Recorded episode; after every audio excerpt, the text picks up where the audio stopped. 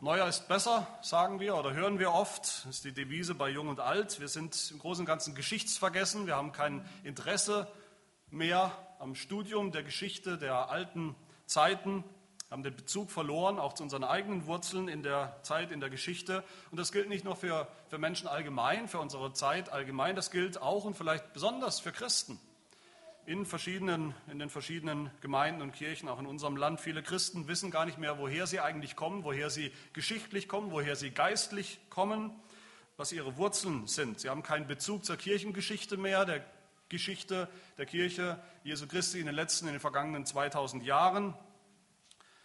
Noch viel weniger zur Geschichte des christlichen Glaubens, unseres Glaubens von den Anfängen, für manche gehört es schon zur Antike, wenn, wenn die Mutter vielleicht erzählt, dass sie unter Billy Graham in den 80er Jahren irgendwann zum Glauben gekommen ist. Das ist schon Antike, das ist schon alt für uns heute. Und viel weiter schauen wir nicht zurück. Diese Vergesslichkeit gegenüber den eigenen Wurzeln, die Überheblichkeit könnte man auch sagen, die Überheblichkeit der, der Gegenwart, des Hier und Heute, über die Vergangenheit, die wird bei Christen, bei vielen Christen dann sehr greifbar in ihrem Umgang mit dem alten Teil unserer Bibel, mit dem Alten Testament. Wie sie damit umgehen oder wie sie damit nicht mehr umgehen, wie sie das Alte Testament praktisch ignorieren, wie sie es für völlig irrelevant halten für unseren Glauben heute, für unser Leben hier und heute als Christen. Sie denken oft, vielleicht denken wir auch manchmal so, das Neue Testament, das ist irgendwie viel relevanter und, und neuer und, und freundlicher für mich, wobei man auch sagen muss, das Neue Testament ist auch schon 2000 äh, Jahre alt. Das ist auch nicht ein Buch aus der aktuellen Bestsellerliste. Die Wahrheit ist, wir können nicht mal einen einzigen Vers, ein einziges Kapitel des Neuen Testamentes auch nur hoffen, im Ansatz richtig verstehen zu können, ohne das Alte Testament, ohne das Alte Testament im Ansatz richtig zu verstehen. Wir können keine sogenannten neutestamentlichen Christen sein, wie viele das heute propagieren ohne dass wir begreifen, was wir mit dem Alten Testament zu tun haben oder was das Alte Testament mit uns zu tun hat. Das Neue Testament ist gerade keine Schöpfung aus dem Nichts. Vorher war nichts, plötzlich wirft Gott aus dem Himmel das Neue Testament herunter. So war es ja gerade nicht. Das Neue Testament ist im Grunde nur das in Farbe, was wir im Alten Testament schon lange sehen, schon lange in Schwarz-Weiß und vielleicht noch, noch unklar, noch, un, noch nicht so scharf sehen konnten. Und so denken viele Christen, das Alte Testament ist überholt. Das Neue ist besser, das Neue ist weiterentwickelt, das Neue ist nicht so naiv wie das Alte Testament. Und deshalb denken auch viele Christen, was können wir überhaupt gemeinsam haben mit den Vätern der Bibel, mit Abraham, Isaak und Jakob zum Beispiel, mit Männern, die vor ungefähr 4000 Jahren gelebt haben. Abraham ist, Denken von vielen Christen, Abraham ist alt, passé, vorbei. Jesus ist angesagt, Jesus ist gut, Jesus ist neu. Dann hat unser Text sicherlich eine Überraschung für uns, etwas, was uns, wenn wir so denken, unbequem ist, was uns vielleicht stört. Paulus hat eine Überraschung für uns, eine Überraschung, die aber eigentlich keine sein sollte. Das zeigt nur, wie weit wir weg sind von wahrem biblischen Denken. Paulus zeigt uns hier in diesen Versen der Prototyp für das Christsein schlechthin. Das Beispiel für das beste Christsein, das Christsein in seiner besten Form, seiner einzigen Form am Ende, das Kriterium für den wahren biblischen Glauben ist die Person Abrahams. Eine Person am Anfang des Alten Testaments. Das Evangelium, um das es hier geht, in diesen Versen, für das Paulus leidenschaftlich kämpft, das Evangelium, um das es uns natürlich geht, auch gehen muss, das Evangelium von der Rechtfertigung des Gottlosen aus Gnade allein, durch den Glauben allein, das Zentrum der christlichen Botschaft wird nirgendwo so deutlich, sagt Paulus hier, wie bei Abraham. Und nicht nur hier ist das so, sondern im ganzen Neuen Testament wird Abraham immer wieder angeführt, vielleicht ist uns das noch gar nicht so aufgefallen, als Vorbild für die Gläubigen, für Christen, als Bild des Evangeliums. 70 Mal, ich habe mal nachgeschaut, nachgezählt, 70 Mal im Neuen Testament wird Abraham angeführt, an ganz zentralen Stellen, wo es immer wieder um, das, um den Kern des Evangeliums geht. Was ist eigentlich das Evangelium? Worum geht es eigentlich im christlichen Glauben? Abraham, 70 Mal. In wichtigen Stellen, an wichtigen Kapiteln, Römer 4, das große Rechtfertigungskapitel, da ist fast nur Abraham Thema. Und auch hier im Galater 3, in diesem wichtigen Rechtfertigungskapitel, ganz genau gleich. Das Neue Testament beginnt schon, wenn wir uns erinnern. Wie beginnt es? Es beginnt auf den ersten, in den ersten Versen mit Abraham. Matthäus Kapitel 1. So sind es nun von Abraham bis David insgesamt 14 Generationen. Von David bis zur Wegführung nach Babylon 14 Generationen. Und von der Wegführung nach Babylon bis zu Christus 14 Generationen. Das ist die christliche Botschaft, die christliche Geschichte, das christliche Geschichtsverständnis. Abraham, David, das Exil und dann Jesus Christus.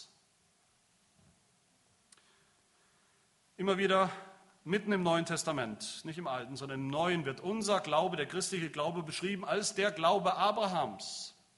Und der Gott, an den wir glauben, wird beschrieben als der Gott Abrahams, Isaaks und Jakobs im Neuen Testament. Was bedeutet das für uns? In welcher Beziehung stehen wir zu diesem Vater Abraham? Welche Bedeutung hat er für uns? Anhand der Person Abrahams oder der Biografie Abrahams, könnte man sagen, entfaltet Paulus hier in diesen Versen. Er deutet das nur an, aber er setzt voraus, dass wir verstehen, was er meint, dass wir die Geschichte Abrahams kennen oder nochmal Revue passieren lassen. Und er entfaltet hier drei Dinge. Erstens entfaltet er das Evangelium Abrahams. Zweitens, wer die Nachkommen Abrahams sind, die wahren Nachkommen Abrahams. Und drittens entfaltet er, was der Segen Abrahams ist das Evangelium Abrahams, die Nachkommen Abrahams und der Segen Abrahams. Zum ersten also zu diesem Evangelium.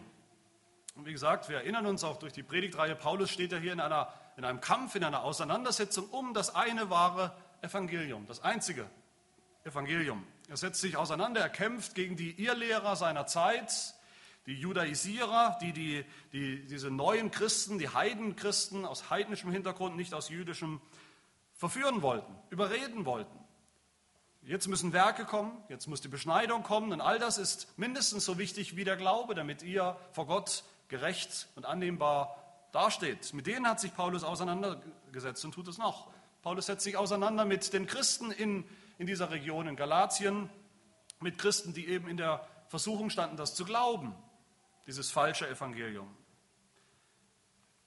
Und damit setzt sich Paulus auch auseinander mit uns, das ist nämlich nicht so, als ging uns das alles nichts an, sondern ich denke, wir alle wissen, dass wir auch in derselben Gefahr stehen, dass wir uns immer wieder selbst einreden, mal lauter, mal leiser, dass doch irgendwo die Grundlage, wie wir mit Gott umgehen, wie Gott mit uns umgeht, dass das doch irgendwie auch mit, mit Werken, mit dem, was wir tun, mit unserem Gehorsam zu tun hat, zu tun haben muss. Unsere Erlösung damit irgendwo zu tun haben muss, wie wir leben, wie wir abschneiden in Bezug auf das Gesetz, wie wir abschneiden in Bezug auf die Gebote, das Gebote halten. Wir haben alle eine Tendenz zur Gerechtigkeit, an unserer Gerechtigkeit, unserer Erlösung zu suchen durch das, was wir tun. In den Himmel kommt man nicht kostenlos, so denken wir oft auch. In den Himmel kommt man eben durch Mühe und durch Werke und durch Gehorsam.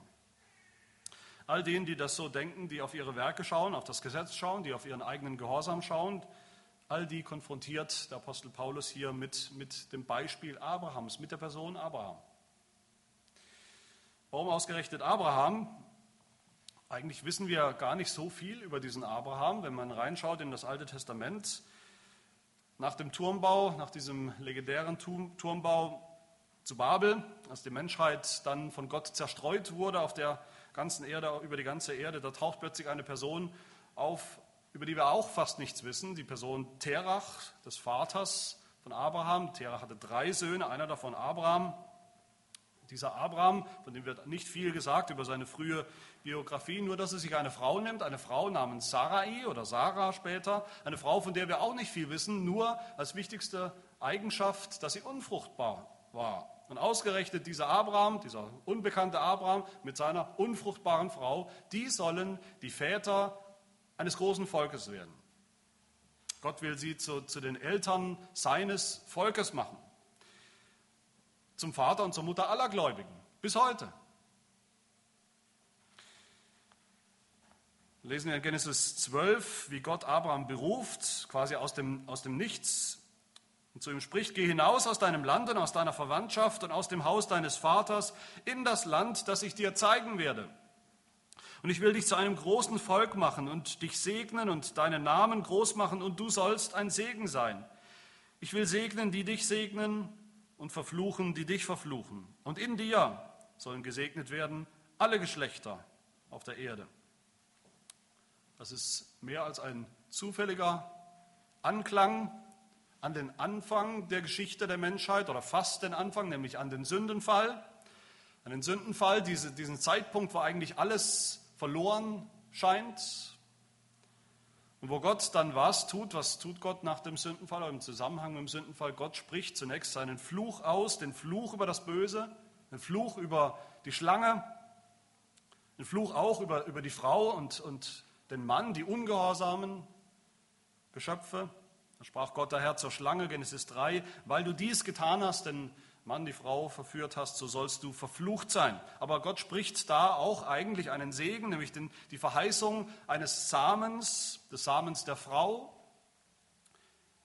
der, wenn er kommt, die Schlange besiegen wird. Da verheißt er der Schlange, ich will Feindschaft setzen zwischen dir und der Frau, zwischen deinem Samen und ihrem Samen. Er wird dir den Kopf zertreten und du wirst ihn in die Verse stechen. Diese Ankündigung von Segen und Fluch, von ganz vom Anfang, die wiederholt Gott hier eigentlich, dem Abraham. Er sagt nichts grundsätzlich Neues. Er sagt, ich will segnen, die dich segnen und verfluchen, die dich verfluchen. Segen und Fluch. Auch die Verheißung eines Samens, eines Landes wiederholt Gott hier bei Abraham, wo er sagt, ich will deinen Samen machen wie den Staub auf der Erde und geh hinaus in das Land, das ich dir zeigen werde. Ein Samen, eine Nachkommenschaft und ein Land wird hier wieder verheißen. Und Abraham, was tut Abraham in der Geschichte? Er gehorcht. Er ist gehorsam. Da ging Abraham, Genesis 12, Vers 4, da ging Abraham, wie der Herr zu ihm gesagt hatte, und Lot ging mit ihm. Abraham aber war 75 Jahre alt, als er von Haran auszog. Abraham ist im Alten Testament, gerade an dieser Stelle, ist er ein Beispiel eines Gehorsamen, Mannes. Gott ruft und er geht, er gehorcht, ohne noch viel zu wissen über diesen Gott eigentlich, der ihn da gerade anspricht und der ihn gerade berufen hat, ohne viel zu wissen, wozu er eigentlich genau berufen ist, ohne zu wissen, in welches Land er eigentlich gebracht wird. Er geht nur von zu Hause weg und er weiß eigentlich gar nichts. Aber er gehorcht. Aber trotz allem Gehorsam ist ganz deutlich in der Geschichte Abrahams, wer das auch nur einmal oder zweimal gelesen hat, der sieht ganz deutlich, und es wird Je länger, je mehr wird das deutlich in der Biografie Abrahams. Abraham ist auch ein ganz schön schlimmer Sünder.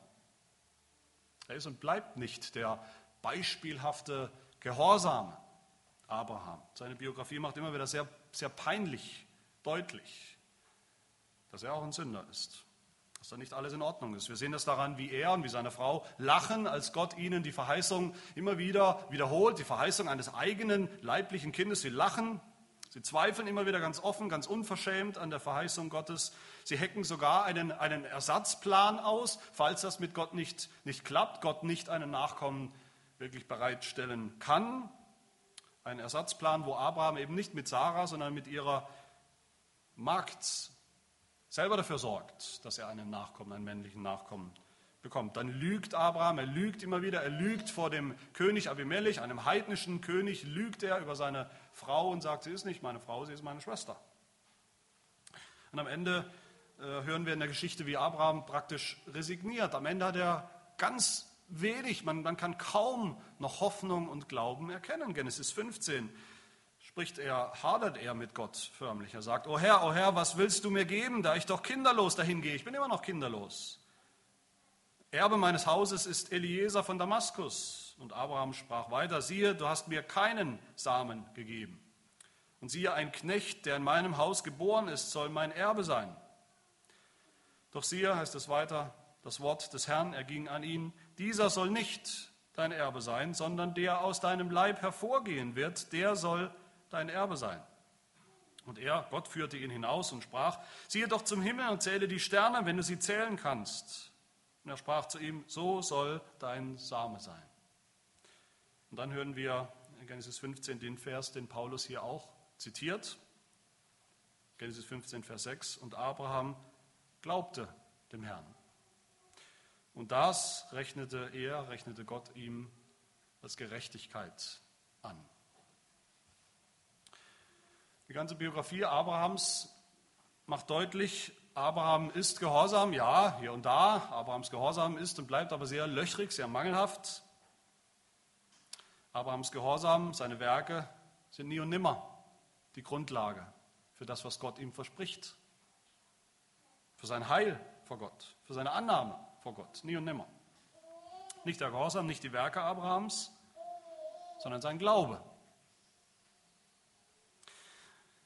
Bei aller Schwachheit, bei aller Unsicherheit, bei allem Zweifel, den wir sehen bei Abraham und bei, bei seiner Frau Sarah, es gibt doch einen, den einen roten Faden durch die Biografie Abrahams, der niemals ganz abreißt, nämlich den roten Faden des Glaubens. Das haben wir ja gesehen, wer sich erinnert an die Genesis-Predigten, durch diese Kapitel hindurch, durch diese Biografie hindurch. Ein Glaube, der dann trotz allem stärker ist als alle Zweifel. Ein Glaube, der nicht aufhört, trotz aller Schwierigkeiten.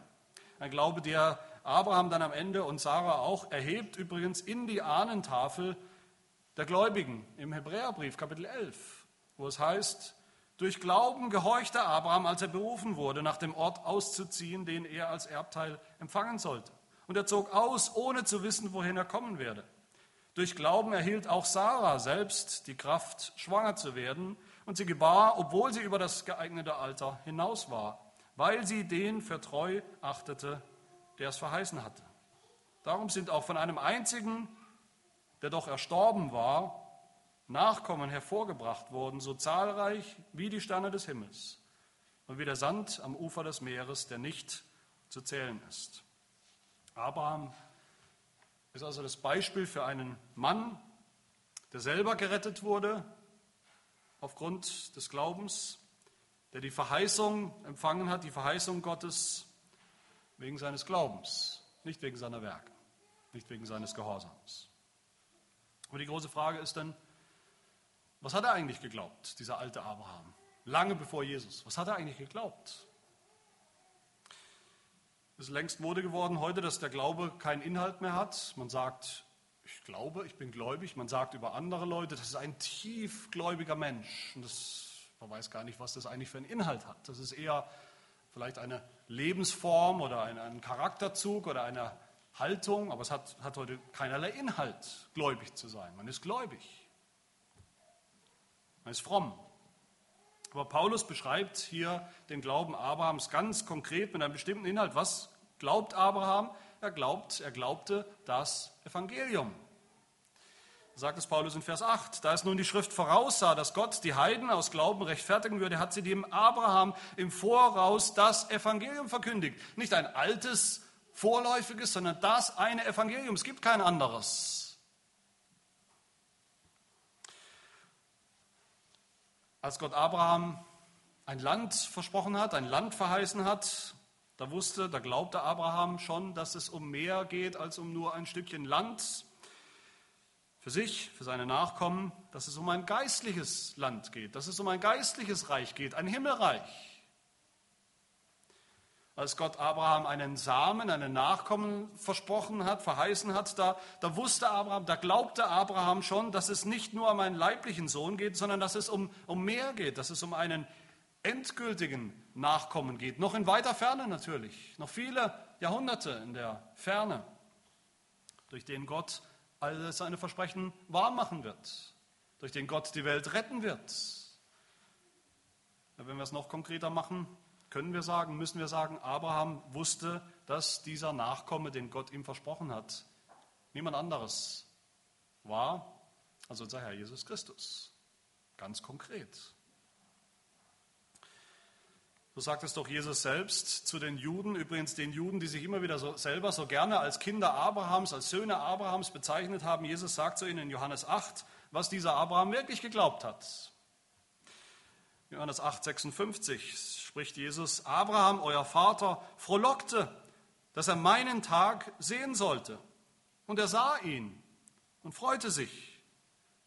Abraham sah mich, sagt Jesus. Er hat mich gesehen, meinen Tag, und hat sich gefreut.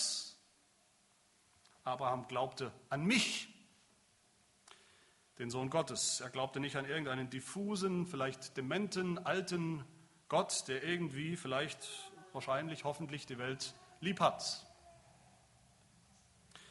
Ein paar Verse später im Galaterbrief, äh, Vers 16, sagt Paulus, es gibt nicht viele verheißene Samen. Gott hat nicht immer wieder Samen verheißen, sondern am Ende gibt es nur einen. Und dieser eine, Vers 16 heißt, dieser eine ist Christus. Und genau das wusste Abraham, das glaubte Abraham. Das ist das Evangelium, das Abraham ganz konkret im Voraus verkündigt wurde. Dieses Evangelium. Und dass Abraham geglaubt hat, ganz konkret, Vers 6. Vers 6.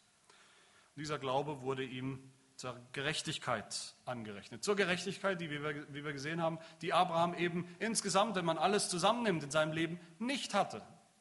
Er hatte diese Gerechtigkeit nicht. Woher kam sie dann? Selbst Gott kann nur eine Gerechtigkeit anrechnen, die schon existiert, die es irgendwo gibt. Sie kommt ja nicht aus einem äh, blauen, blauen Himmel heraus. Abrahams eigene Gerechtigkeit war es nicht. Es war die Gerechtigkeit Jesu Christi, des verheißenen Samens, des verheißenen Messias, der kommen sollte und der dann gekommen ist. Gott rechnet Abraham, Abrahams Ungerechtigkeit, rechnet er Jesus an, als hätte Jesus gesündigt, was er nicht hat. Und umgekehrt, Jesu Gerechtigkeit rechnet Gott Abraham an, als wäre der immer gehorsam gewesen, was er nicht war. Und das ist das Evangelium. Das ist das Evangelium damals gewesen, das ist heute noch dasselbe einzige Evangelium. Und all das hat Abraham bekommen, nur weil er glaubte, weil er glaubte ganz konkret an Jesus Christus, an das Evangelium. Von daher ist es übrigens auch der allergrößte Blödsinn, den man heutzutage immer wieder hört, den man hört auch im Schulreligionsunterricht immer wieder hört, den Blödsinn von den sogenannten abrahamitischen Religionen, den drei großen Religionen, das Judentum, das Christentum und der, der Islam, wenn immer wieder gesagt wird, sie sind ja im Grunde eins und das geht alles zurück auf Abraham. Das ist völliger Quatsch, weil wir hier sehen, dass dieser Abraham eben nicht diffus an irgendeinen lieben Gott oder eine höhere Macht geglaubt hat, wie das allen Religionen ja irgendwo gemeinsam ist. Die alle tun das ja. Es geht alles auf Abraham zurück. Völliger Quatsch. Abraham glaubte an Jesus Christus, an den Sohn Gottes, an den verheißenen Messias, an das Evangelium. Und mit diesem Glauben ist Abraham das Vorbild geworden.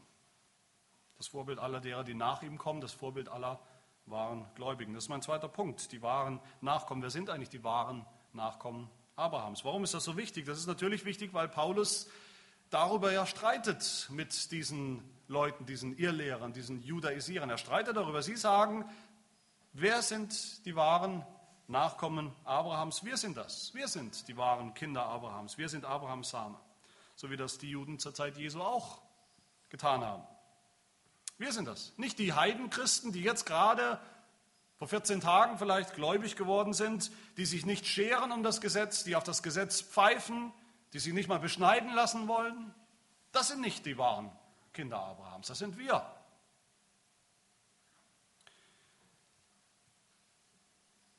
Sie sagen, wir sind Kinder Abrahams, wir sind seine Nachkommen, weil wir so sind wie er, weil wir gehorsam sind, weil wir gesetzestreu sind. Aber Paulus sagt ihnen, ihr kennt eure eigene Geschichte nicht, ihr kennt die Geschichte Abrahams nicht, ihr kennt die Biografie Abrahams nicht, sonst würdet ihr sowas nicht behaupten. Abraham war eben kein beispielhaft gesetzestreuer Mann, der darauf vertraut hat, auf seinen Gehorsam, auf seine Gesetz, Gesetzestreue. Das war er gerade nicht. Das ist nicht das Beispiel für die, die das Gesetz halten wollen. Und deshalb war er auch nicht gerettet wegen seiner Werke, sondern wie wir gesehen haben, wegen seines Glaubens. Und deshalb sind auch die seine Kinder, seine wahren Kinder, die nicht nach dem Gesetz fragen, um dadurch gerettet zu werden, sondern die, die glauben. Und nicht mehr, aber auch nicht weniger. Vers 7. So erkennt auch, die aus Glauben sind. Diese sind Abrahams Kinder. Heute denke ich, ist es eher umgekehrt. Nicht alle beanspruchen Abraham für sich und wollen unbedingt Kinder Abrahams sein. Ich habe den Eindruck, wir Christen, viele Christen heute wollen gar nicht Kinder Abrahams heißen. Wir wollen eigentlich mit diesem Abraham gar nichts mehr zu tun haben. Wie gesagt, wir wollen mit dem Alten Testament schon gar nicht mehr viel zu tun haben.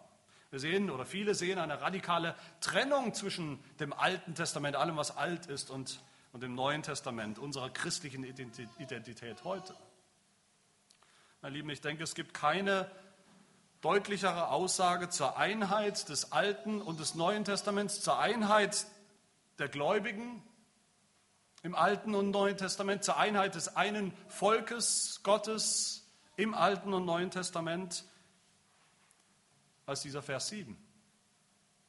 Die aus Glauben sind, diese sind alle, könnte man hinzufügen, die sind alle Kinder Abrahams. Alle jemals, die aus Glauben waren, die den einen wahren Glauben, das eine wahre Evangelium geglaubt haben, die sind alle Kinder Abrahams. Abraham war natürlich nicht der erste Gläubige in der Bibel, in der Geschichte, aber er war der erste, bei dem das Evangelium so ganz ausdrücklich und explizit wurde. Das Evangelium, das sich nicht ändert, das sich bis heute nicht geändert hat. Gott hat sich nicht angepasst, er musste sich nicht anpassen. Das ist dasselbe Evangelium. Abraham war auch nicht der Erste, der am, am Gnadenbund mit Gott Anteil hatte. Natürlich nicht der Erste, aber bei ihm wurde dieser Bundesschluss ausdrücklich, explizit. Gott hat ausdrücklich mit Abraham einen Bund geschlossen, den Gnadenbund, aber er hat den geschlossen als was? Als einen ewigen Bund.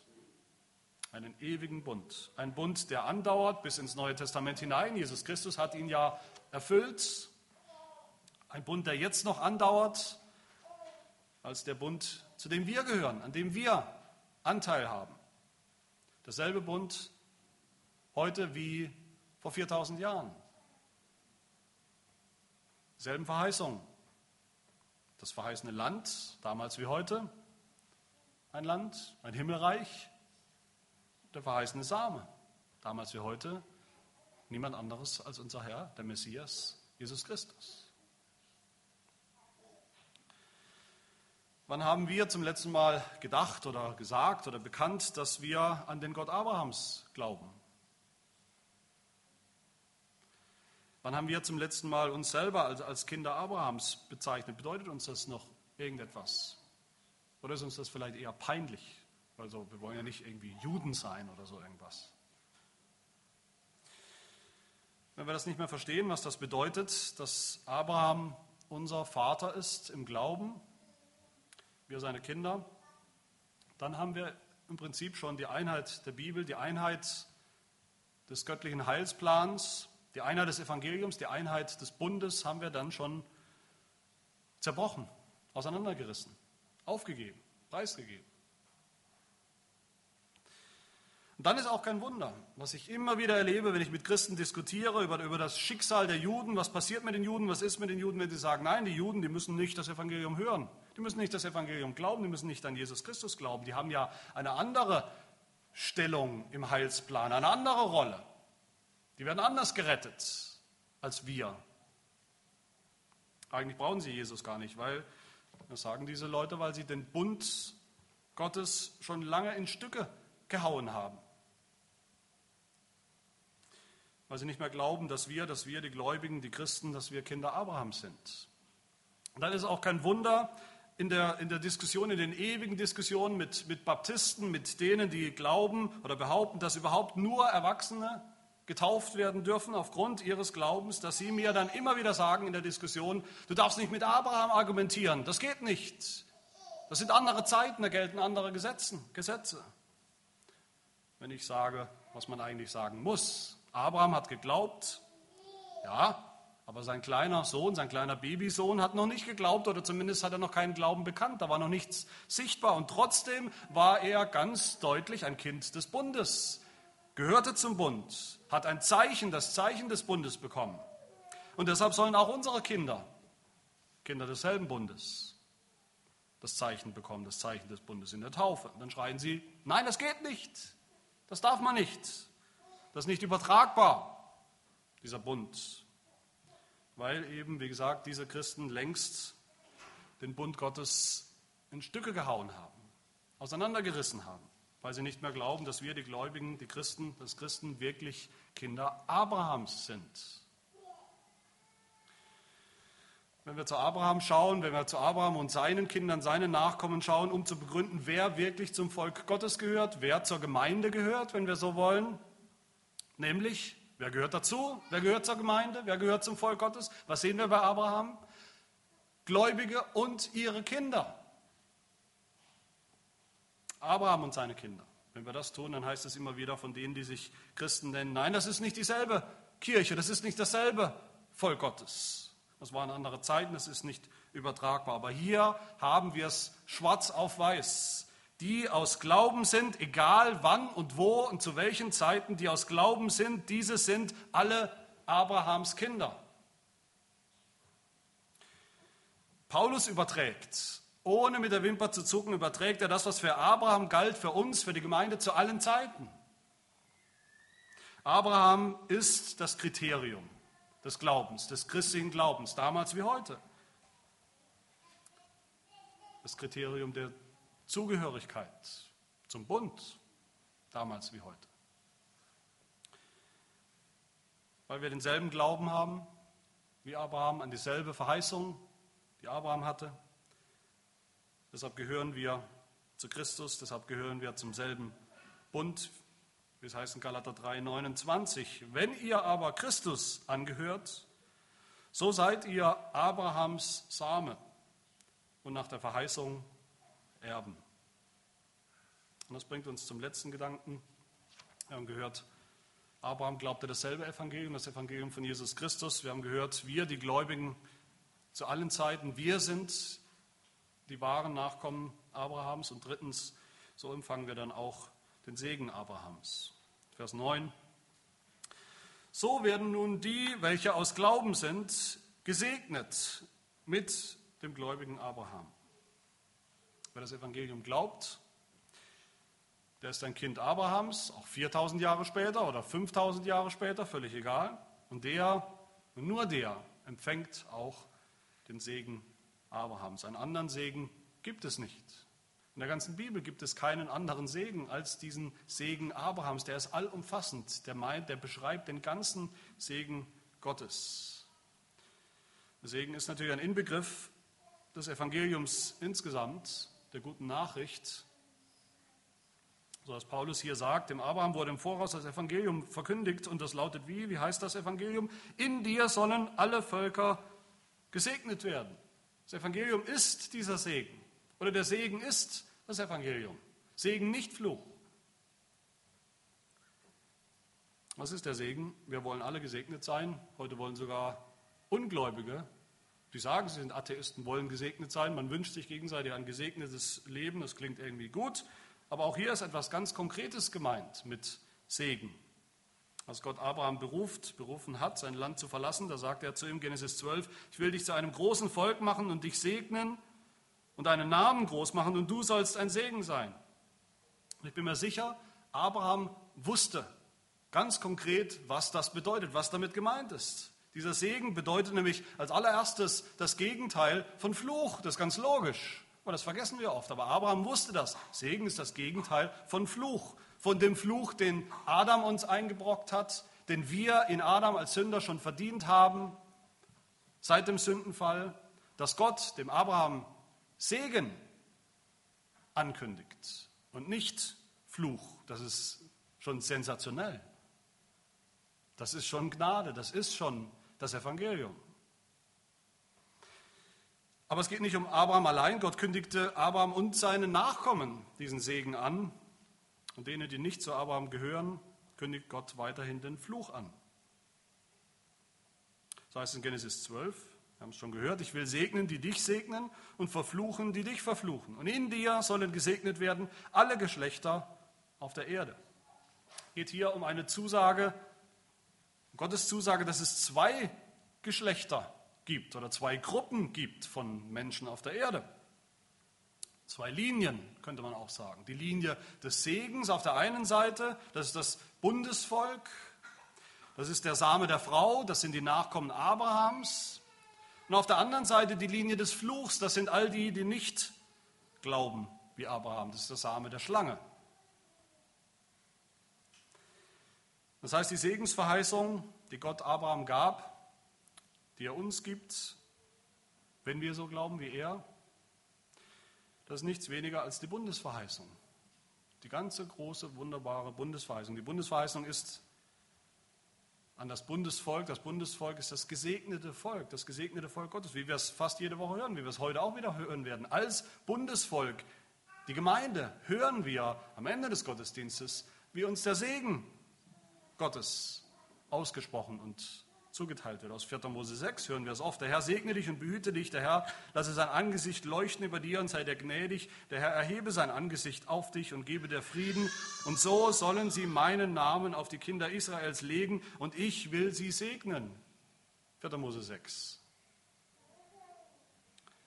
Und wir können noch konkreter werden. Paulus wird konkreter hier, was diesen Segen angeht. Was ist diese Bundesverheißung? Was ist dieser Segen? Worin besteht er? Gott hat Abraham was versprochen? Ein Land und einen Samen. Der Bund beinhaltet genau das, eine Landverheißung und einen Samen. Das kennen wir schon. Wo sehen wir das bei Abraham, diese Landverheißung? Genesis 12, geh hinaus aus deinem Land, ein Land verlassen, die Heimat verlassen, aus seiner Verwandtschaft und aus dem Haus deines Vaters in das Land, das ich dir zeigen werde. Du siehst es noch nicht. Es ist noch gar nicht so richtig fertig. Aber es ist verheißen. Gott hat das dann wahrgemacht. Das Land, das Gott Abraham und seinen Nachkommen gezeigt hat, das war das Land Kanaan, sehr konkret und, und greifbar. Das Land, wo Milch und Honig fließt. Ein wunderbares Land, ein Land, das irgendwann sogar Frieden hatte, in dem das Volk Gottes Frieden hatte und Sicherheit hatte. Und doch wusste Abraham immer, dass es um viel, viel mehr als das geht, um viel mehr als ein sichtbares Land. Der Hebräerbrief sagt es uns, um welches Land es geht.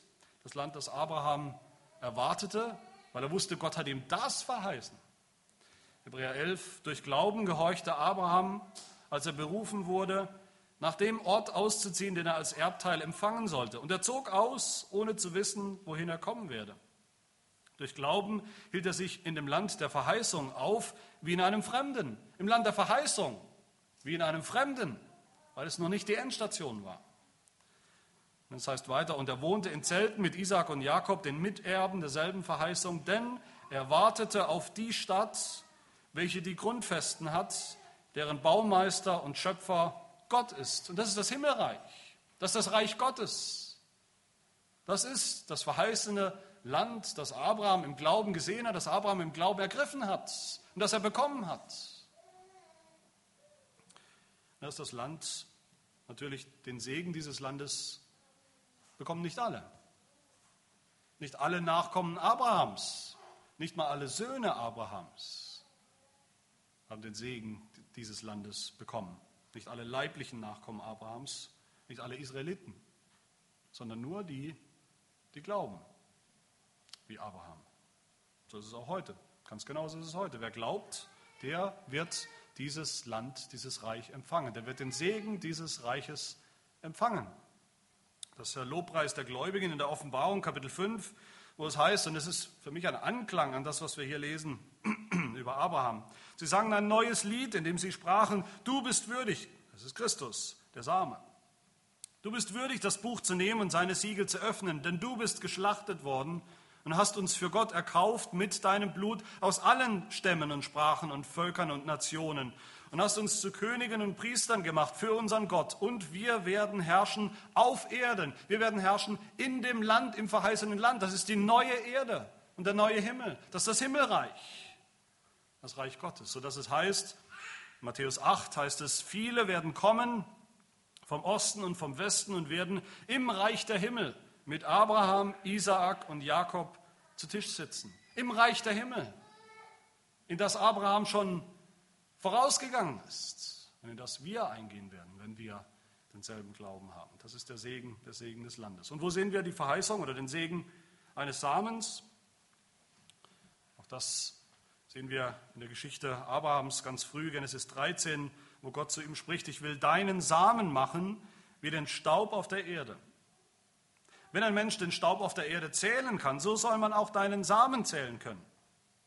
Und nochmal Genesis 15, der aus deinem Leib hervorgehen wird, der soll dein Erbe sein. Ein, ein echter leiblicher Nachkomme, männlicher Nachkomme, der Isaak, der wird das sein, der soll das sein.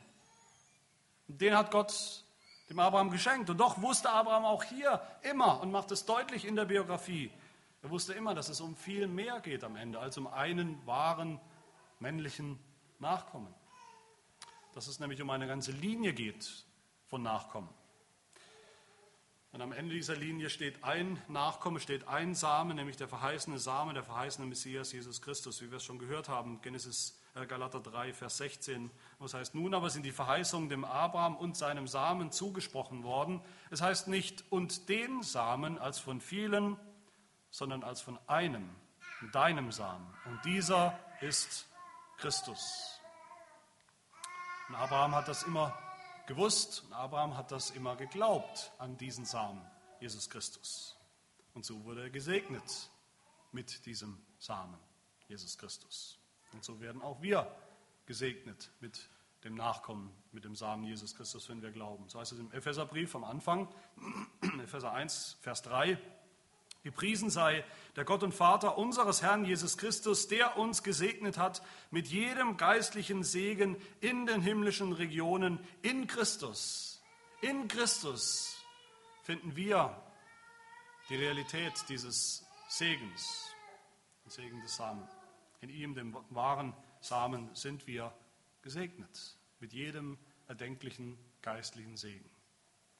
Galater 3, 29, wenn, wir, wenn ihr aber Christus angehört, so seid ihr Abrahams Same und nach der Verheißung Erben, Erben von all dem, was Abraham versprochen wurde. Dem Segen des Landes und dem Segen dieses Samens durch den Glauben. Liebe Gemeinde, wenn wir hören, wie ich es eingangs gesagt habe, wenn wir hören von Abraham, dann sind wir versucht zu denken, das ist sehr lange her.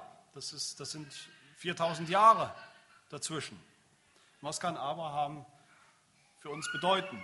Was können wir von so einem alten Mann lernen?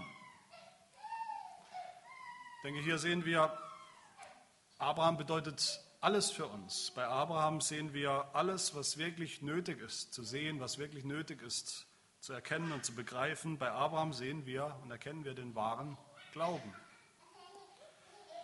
Wir können bei Abraham lernen, erstens, dass es kein größeres Privileg gibt, als das Evangelium zu kennen, das Evangelium zu glauben, das Evangelium von Jesus Christus. Wenn wir das glauben, wenn wir an ihn glauben, dann wird uns das, dieser Glaube wird uns angerechnet zur Gerechtigkeit, sagt Paulus hier. Dann spielt es keine Rolle mehr, dass wir eigentlich wissen, wir wissen es alle ganz genau, dass wir in uns selbst eben nicht gerecht sind, nicht gehorsam sind, dass wir Sünder sind. Dann spielt es keine Rolle, dass wir nicht genügend Werke gebracht haben, niemals in unserem Leben genügend Werke bringen werden. Nein, dann schenkt uns Gott eine andere Gerechtigkeit, nämlich die vollkommene Gerechtigkeit Jesu Christi, seinen vollkommenen Gehorsam. Und der reicht immer, der reicht voll und ganz. Wir können und wir sollen bei Abraham lernen, zweitens, dass es kein größeres Privileg gibt, als ein Kind Abrahams zu sein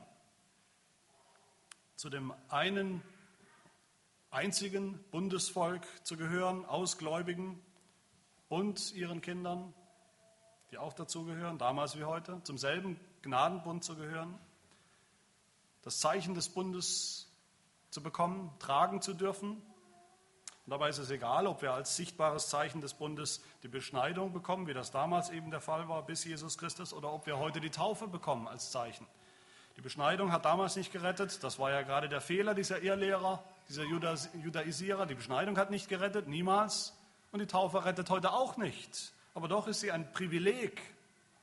Macht deutlich das Privileg, ein Kind Abrahams zu sein.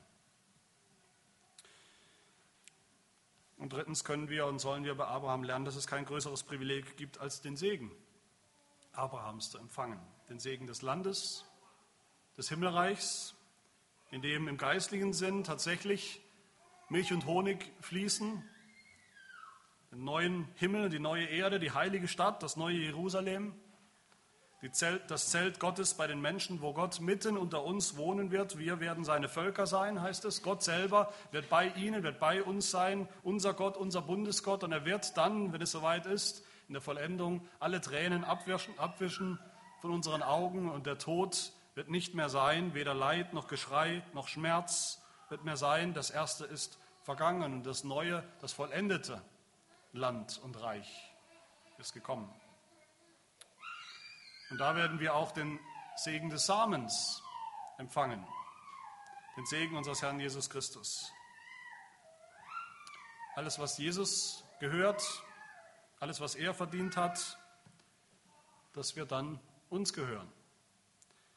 Wir werden es erben, weil es schon uns gehört, weil es schon auf uns wartet, weil es im Himmel schon auf uns wartet, als Schatz im Himmel. In ihm werden gesegnet werden alle Geschlechter auf der Erde, Menschen aus allen Stämmen, Sprachen, Völkern, Nationen, aus den Juden und eben aus den Heiden, wie wir das sind. Glauben wir all das? Glauben wir all das so wie Abraham? Dann sind wir wirklich seine Kinder, dann sind wir wirklich Abrahams Kinder. Und etwas Wichtigeres, etwas Bedeutsames, etwas Wunderbares gibt es nicht auf der Erde und auch nicht im Himmel. Amen. Wir wollen beten. Herr, du treuer Gott, du treuer Bundesgott, der du die Treue hältst über Generationen, über Jahrhunderte, ja sogar über Jahrtausende. Wir danken dir für unseren Vater im Glauben, unser Vorbild im Glauben, Abraham. Wir danken dir für deine Treue in seinem Leben, für den Glauben, den du ihm geschenkt hast, damit er erlöst wurde, aber auch damit wir denselben Glauben auch heute haben und nachahmen.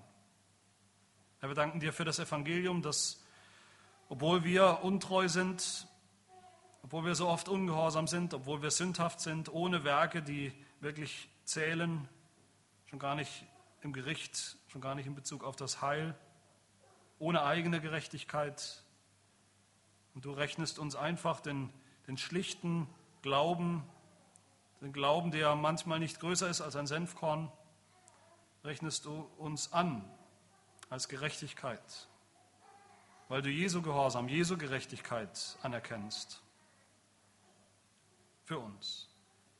Wir danken dir, dass wir so durch den Glauben Kinder Abrahams geworden sind, Kinder Gottes, dass wir Miterben der Verheißung geworden sind, dass wir Anteil haben am Gnadenbund und all seinen Verheißungen, Anteil haben am Himmelreich und Anteil haben an Jesus Christus.